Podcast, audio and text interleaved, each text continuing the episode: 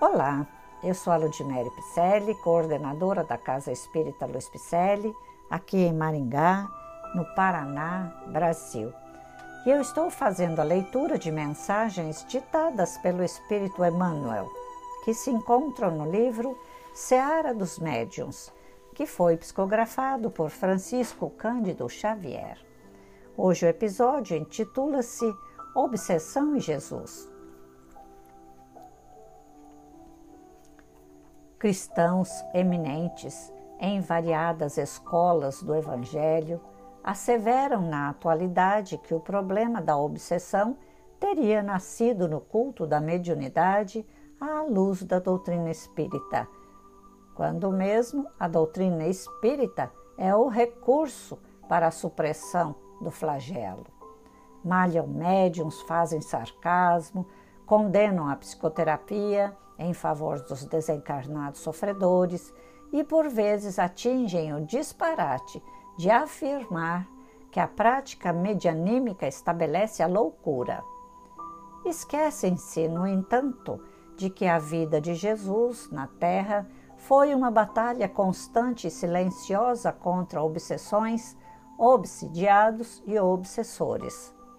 O combate começa no alvorecer do apostolado divino. Depois de resplendente consagração na manjedoura, o mestre encontra o primeiro grande obsediado na pessoa de Herodes, que decreta a matança de pequeninos com o objetivo de aniquilá-lo. Mais tarde, João Batista, o companheiro de eleição, que vem ao mundo secundar-lhe a obra sublime, sucumbe degolado, em plena conspiração de agentes da sombra. Obsessores cruéis não vacilam em procurá-lo nas orações do deserto, verificando-lhe os valores do sentimento. A cada passo, surpreende espíritos infelizes senhoreando médiums desnorteados. O testemunho dos apóstolos é sobejamente inequívoco.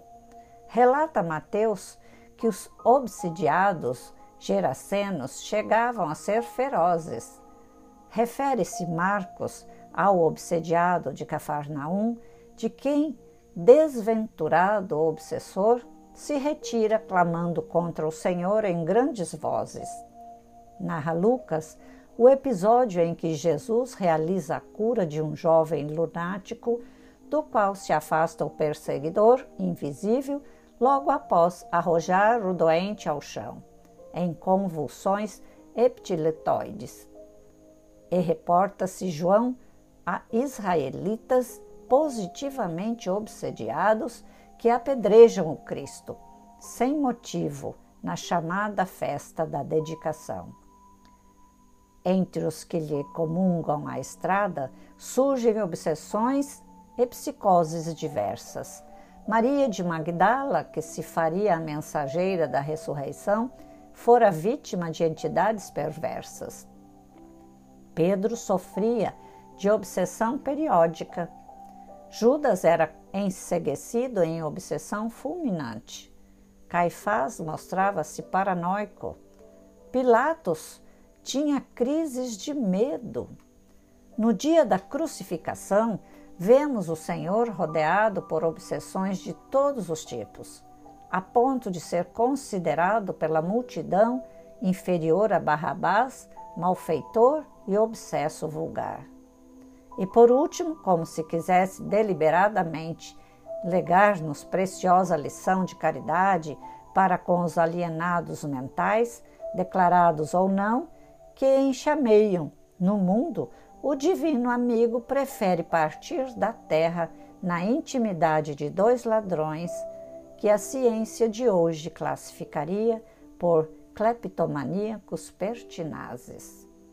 À vista disso, ante os escarnecedores de todos os tempos, eduquemos a mediunidade na doutrina espírita, porque só a doutrina espírita é luz bastante forte, em nome do Senhor, para clarear a razão, quando a mente se transvia desgovernada sob o fascínio das trevas.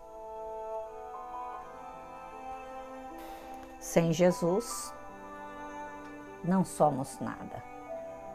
Assim, temos Ele como um modelo e guia. E Ele nos permite que a doutrina espírita, terceira revelação, venha nos abrir os olhos para a chamada mediunidade, para a chamada doutrina espírita, para que entendamos o que realmente se passa conosco, porque a mediunidade ela é bastante biológica já, a ciência já descobriu isso. Nós nascemos preparados biologicamente para exercer a mediunidade, uns mais, outros menos. Vamos buscar a leitura, os estudos, principalmente da glândula pineal, que já tem médicos estudando sobre ela e a classificando como a glândula da mediunidade, que muitas vezes foi relegada por muito tempo a um órgão que não se prestava mais a não ser enquanto criança. Só servia para inibir a sexualidade enquanto jovens infantis. Mas a, a ciência foi buscar e a doutrina espírita já tinha dito isso. Os livros de Kardec, os livros de Chico, estão sempre nos trazendo fenômenos de como se presta o trabalho mediúnico, como devemos nos postar diante dos fenômenos. Então vamos estudar, porque Emmanuel faz essas reflexões do livro Seara dos Médios, trazido do conteúdo do livro dos Médios de Allan Kardec, da codificação kardeciana.